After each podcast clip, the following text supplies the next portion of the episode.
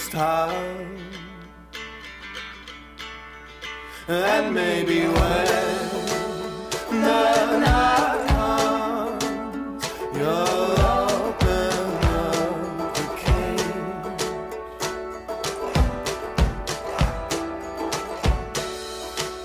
You'll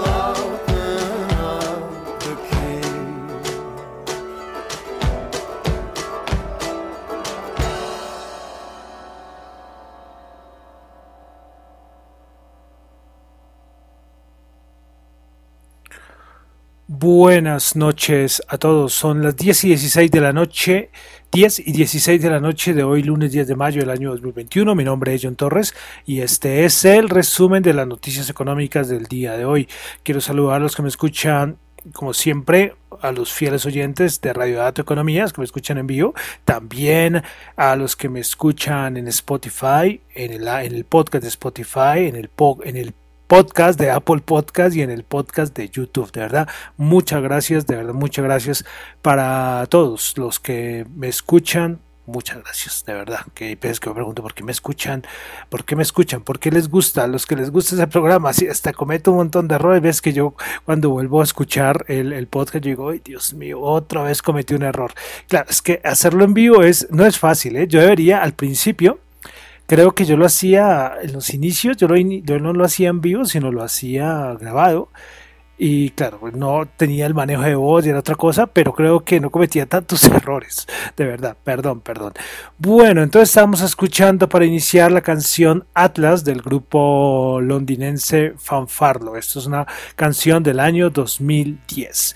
Bueno, recuerden los de YouTube que no pueden escuchar la canción completa, solo escuchan como 10 segundos, el final de la canción por asuntos de derechos. Bueno, entonces vamos a comenzar con el resumen de noticias económicas del día de hoy. Un poco tarde, pero hoy es cortico. Yo creo que hoy vamos a volar. Listo, comenzamos con Asia. Eh, un datico. A punto de ya comenzar los Juegos Olímpicos, ya están a nada de empezar. Hicieron una encuesta entre los japoneses y el 59% de los japoneses dicen que los Olímpicos deberían ser cancelados, el 59%. Antes creo que el dato era mayor, ha bajado un poco ese porcentaje, pero nada, a unas pocas semanas de, iniciar estos Juegos Olímpicos un poco atípicos. Yo creo que los rendimientos de los deportistas, no sé cómo habrá sido su preparación, porque estos son de años y hay gente que tiene una planificación y la tenía para el 2020, pero como se corrió el 2021, bueno, veremos.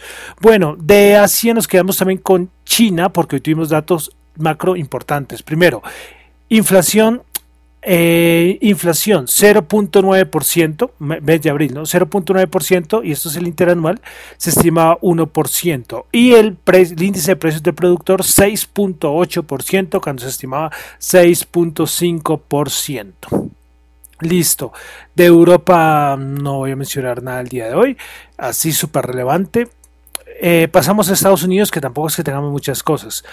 Bueno, eh, Kaplan vuelve al ruedo después de que todo el mundo decía, ve, Kaplan se sabe equivocar. Recordemos los datos de no agrícolas de la semana pasada, que esto daba para que nada de tupper y nada. Y Kaplan vuel- volvió a insistir hoy que será y que es como muy saludable para la economía y para, el- y para la imagen de la Reserva Federal el empezar las discusiones sobre el tapering lo más pronto posible a medida que se acerca todo un progreso eh, económico bastante importante. Entonces Kaplan no desiste, no desiste de, de defender que lo del tapering tiene que hablarse muy pronto. Hoy también hablaron otros, Daly y Evans creo que fueron que hablaron también de la Reserva Federal. Daly dijo que no, que nada, que este tema del tapering todavía no es necesario discutirlo y Evans habló que algo preocupante, sí fue Evans, creo que fue Evans, sí, eh, lo del dato de, empleo del que salió la semana pasada. Respecto también a este dato, de empleo, que ese ha sido el tema eh, muy importante, porque es que recuerden, desde 1900, ya se me fue el dato, 1998 más o menos, no salía tan distorsionado al estimado al dato que salió. Es que to- los más pesimistas daban 900 mil, recordemos que salieron 260 mil, o sea, una distorsión tremenda. Pues bueno, McConnell, el líder republicano, eh, la, la, mayor cabeza visible republicana por el momento, pues dijo que no, que esto es un claro reflejo que todas estas ayudas económicas lo que están haciendo es que la gente no salga a buscar empleos. Y pues hoy Joe Biden también se refirió a lo mismo y con un tono más bien amenazante dijo que las personas a las que se les está ofreciendo un empleo tienen que aceptarlo o si no perderán los beneficios que le está dando el país. Eh, delicado, delicado ese tema porque, porque es como les digo, es que la distorsión fue tremenda y es un dato muy importante para la economía de los Estados Unidos. Bueno, eh, pasamos a Colombia. Colombia, dato, eh, bueno, hoy no habría hablando de lo que está pasando en Colombia que es muy difícil, no sé si me escuchan en otros países. Viendo las estadísticas, me parecía que había gente que me escuchaba, por ejemplo, en España y México, pero bueno, eh, lo de Colombia, no, que no lo haya tocado al principio, no significa que esté bien, no para nada. Creo que hay unas partes del país que está peor que la semana pasada. Eh, en Cali, por ejemplo, es un asunto social, político, un montón de cosas ahí que está complicado. Imagina una ciudad donde tú no puedes salir, no se puede salir ni entrar, o sea, sí, por un grupo de personas, una barbaridad. Pero bueno, eh, hoy, se, como sabemos, habíamos dicho la semana pasada, hoy iba a haber un primer acercamiento entre el Comité del Paro y el gobierno. Y pues nada, no hubo un acuerdo para levantar el paro nacional y habrá nuevas marchas el 12 de mayo. Entonces, muy difícil, muy difícil. Mucha gente mentalmente está agotada y yo lo que les digo a todo el mundo es, uno, sintiendo el estrés y todo eso, uno no soluciona nada y es muy malo para el cuerpo. Entonces yo trato no decir que ya que todo está maravilloso, no, no, no, para nada, yo no estoy diciendo eso, que todo está maravilloso, sino que mentalmente, ¿para qué desgastarse tanto? ¿Me entienden? Si las cosas empeoran, pues ya vendrán y esperar, pero es que, es que de verdad es muy, muy duro, muy duro. Y yo sí estoy en contra de los fake news, de eso sí es, le ha hecho un daño a toda la situación. Pero bueno, son las cosas no tan buenas que, que nos ha traído el Internet. Bueno, listo. Eh, un datico, dejamos este cosa del paro nacional eh, es que de verdad, una cosa adicional del Faro, del Faro Nacional, increíble que hay gente que quiere trabajar y hay un grupo de gente que no deja trabajar porque ellos alegan, entre las mil cosas que están diciendo, de las, de las razones por las cuales se han bloqueados, es que no hay oportunidades. Entonces vamos a atacar a la empresa privada. Son unos raciocinios que he escuchado porque es que los he visto. Yo digo, y entonces que nadie trabaje. Bueno, es una cosa, pero bueno, ya pasemos. Next, next. Listo. Eh, hoy el Banco de la República sacó un datico de deuda externa pública y privada.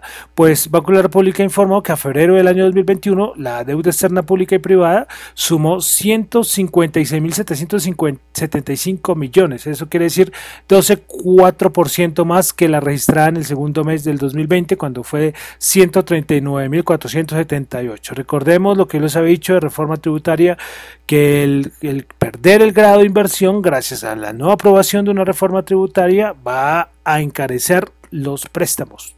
¿ok? Esta deuda externa, tanto pública y privada, se va a ver afectada y esto también afectará la siguiente reforma tributaria porque se necesitará más dinero para cubrir este pago de intereses. ¿Ven como todo el raciocinio? Y este fin de semana, dos, eh, bueno, sí, eh, Felipe Campos, que es analista de Alianza, que es muy conocido en el medio, y hoy también José Ignacio López de Corfi Colombiana, se refirieron y uh, hicieron unos análisis de cómo los, los escenarios si se pierde el grado de inversión. ¿Ok? Y entonces no les quiero, ahí sí quiero que ustedes van y lo lean. Eh, Corfi Colombia está en la cuenta de Felipe Campos y de José Ignacio López. Eh, y creo que iban a entrevistarlo hoy en Caracol a José Ignacio López hablando de, de estos escenarios que es muy interesante porque el que se pierde el grado de inversión por una por una por una no aprobación o por, no tener una reforma tributaria pues afecta pues lo que decíamos no pues, los bonos todo ese tipo de cosas. Pero el asunto es cuál es el mensaje no y ver qué pasa si se llega a aprobar ahorita una que no será tan ambiciosa como la anterior si no se aprueba si no se aprueba la, la siguiente ¿ve? es que da un reflejo no solamente a nivel económico sino a, ni, a nivel de estabilidad del país. Es muy importante verdad que les recomiendo que se lean estos análisis me parecieron muy pero muy interesantes antes, tanto el de Felipe Campos, que él lo convirtió en un hilo en Twitter, como el de Ignacio López de Corfi Colombiana, que también lo compartió en Twitter. De verdad que ustedes vean, ahí hay unos términos un poco técnicos, pero unas cosas que son sencillas de entender, pero la idea central es saber cómo nos ven los inversionistas, eh, que es muy importante para, para el dólar, para el mercado, para todo, para todo, para todo. Listo, entonces dejamos Colombia, vamos a pasar a los mercados. Qué poca cosa. Hoy reportaron varias empresas, eh, Marriott, por ejemplo, no voy a dar los datos, pero sí le fue muy mal a, Marriott eh, esa cadena de hoteles y, hay algo que siempre pasa en los mercados y es que cuando una empresa muy importante del sector le va mal, inmediatamente arrastra todo, arrastra todo. Bueno, pues les quería nombrar una cosita y recuerdan cuando yo hablé sobre la popular Superliga que quería organizar varios equipos 12 equipos europeos que al final en un fin de semana todo se vino abajo, que al final quedó la Juventus, Barcelona y Real Madrid solos, pues la UEFA va a colocarles ciertas sanciones a todos los equipos. Pero principalmente a la Juventus, Real Madrid y Barcelona dicen que las sanciones van a ser tremendas. No tengo el dato acá, sé que creo que ya salió, pero que les va a ir mal por, por su acto de rebeldía. Y ahí quedó eso, pero pero bueno, ahí yo les comenté, les di mi opinión cuando salió la noticia, que me acuerdo que lo dije como al final. Bueno, y antes de entrar a los mercados, eh, quiero decirles que hoy el grupo éxito dijo que no había nada de, rumores de venta, que ellos no van a vender a nadie. Recuerdan que Sencosud, la semana pasada el rumor de que Sencosud estaba interesado en adquirir grupo éxito, esto, esto, pues son rumores y que el éxito nada confirma. Pero bueno, esperaremos a ver cómo avanza más adelante esto. Listo, pasamos a los mercados. ¿Qué pasó en los mercados? Pues como lo vamos a leer, hay una cierta rotación, como yo les había dicho, y todos los analistas dicen eso, hay una rotación de pasar a vender vamos a vender tecnología y vamos a pasar a algo más de valor y se pasa al sector financiero, eh, algo de materias primas y eso es lo que está pasando. Hoy el Nasdaq 100 para comenzar una vez a ver los índices, bajó 360 puntos, menos 2,6%, 13.359, una barbaridad, ¿no? La caída del, del Nasdaq 100. Principales perdedoras, Pinduoduo, menos 9.1%, Alin Technology menos 7,3%, Lamb Research menos 6,9%, principales ganadoras eBay 2,7%, Excel Energy 1,7% y Gillette Science 1,4%. Eh, salía un dato, no sé si era Bank of America, que la cantidad de dinero que está saliendo, por ejemplo, del ETF, el, QQQ, que es el ETF más importante que, que refleja el Nasdaq, eh, que la cantidad de dinero que está saliendo de ahí es una barbaridad, es una barbaridad. Listo, pasamos al SP500. Recuerden que el SP500 tiene un gran componente tecnológico y también le afecta de, pasadita esas caídas tan fuertes en el Nasdaq. Pues bueno, el SP500 bajó 44 puntos, menos 1%, 4.188 puntos. Principales ganadoras, Beatrice Inc., 6,8%, Leaf Nation, 3,8% y Beckton Dickinson, 3%. Principales perdedoras, Allen Technology, menos 7,3%, Land Research, menos 6,9% y Curvo Inc., menos 6,9%. Vamos al Dow Jones, que por un momento y volvió a alcanzar máximos históricos en el día, pero después terminó bajando. Y es que este Dow Jones, el componente, la forma en que está compuesto este índice, tiene, tiene materias primas, tiene algo de tecnología, pero no mucho, tiene sector bancario, entonces claro, es, esa rotación mucho la dan hacia el Dow Jones. Y hay un índice que, por ejemplo, ha subido este año, le ha ido muy bien, el IBEX de España, que yo no lo nombro acá, eh, pero también le ha ido muy bien precisamente porque es un, es es un índice financiero. Y lo cual me hace pensar que cualquier cosa, bueno, ahorita lo comentaré en la parte de Colombia, pero que, que, que si aquí no tenemos todo este lío, Colombia tiene un potencial en esa, en esa bolsa tremendo. Pero bueno, el Dow Jones hoy bajó 34 puntos, menos 0,1%, 34.742. Principales ganadoras del día. Tuvimos a 3M Company 2,1%, Procter Gamble 1,8%, Verizon Communications 1,3%. Principales perdedoras, Intel menos 2,9%, Visa menos 2,6% y Apple menos 2,5%. Y ahora sí pasamos a la Bolsa de Valor de Colombia. El Colcap subió 29 puntos, 2,3%, 1.311. Después del pánico vendedor de hace una semana, por todo lo que estaba pasando, eh, se ha recuperado muchísimo el, el Colcap. Bueno, principales ganadores de la Bolsa de Valores de Colombia, el Cóndor subió 6,7%, ISA subió el 5,1% y Grupo Argos Ordinaria 4,4%. Principales perdedoras tuvimos a Grupo Bolívar menos 0,8%, con concreto menos 0,5% y Canacol menos 0,1%. Repito, vamos a ver qué soluciona. Hay que ser un poquito optimistas por lo menos, ¿sí? Porque el, el Colcap le han dado muy duro y, y, yo lo he dicho y lo he mencionado, lo de las materias primas es que eso le conviene, esto es muy favorable, favor, favorable para, para Colombia. ¿sí? para la bolsa, para las industrias, para las empresas, por el tipo de, de, industria que tenemos en Colombia, de exportaciones, o sea, es favorable, pero con todo eso que está pasando es, es, es difícil, es, es, complicado, es complicado. Bueno, pasamos al petróleo. WTI 64.8 subió 0.1, Brent 68.2 subió 0.1. Hoy hubo algo de Colonial eh, si no estoy mal, que en Estados Unidos que sufrió, sufrió un ataque un ataque informático, ya le están echando la culpa a los a los a los rusos, entonces claro, no ha podido este operador de, oleoductos no, tuvo que restringir eh, la distribución de petróleo y gas, sinceramente no tengo eh, la información completa, pero sí fue como importante, importante esta noticia por el ciberataque de este oleoducto.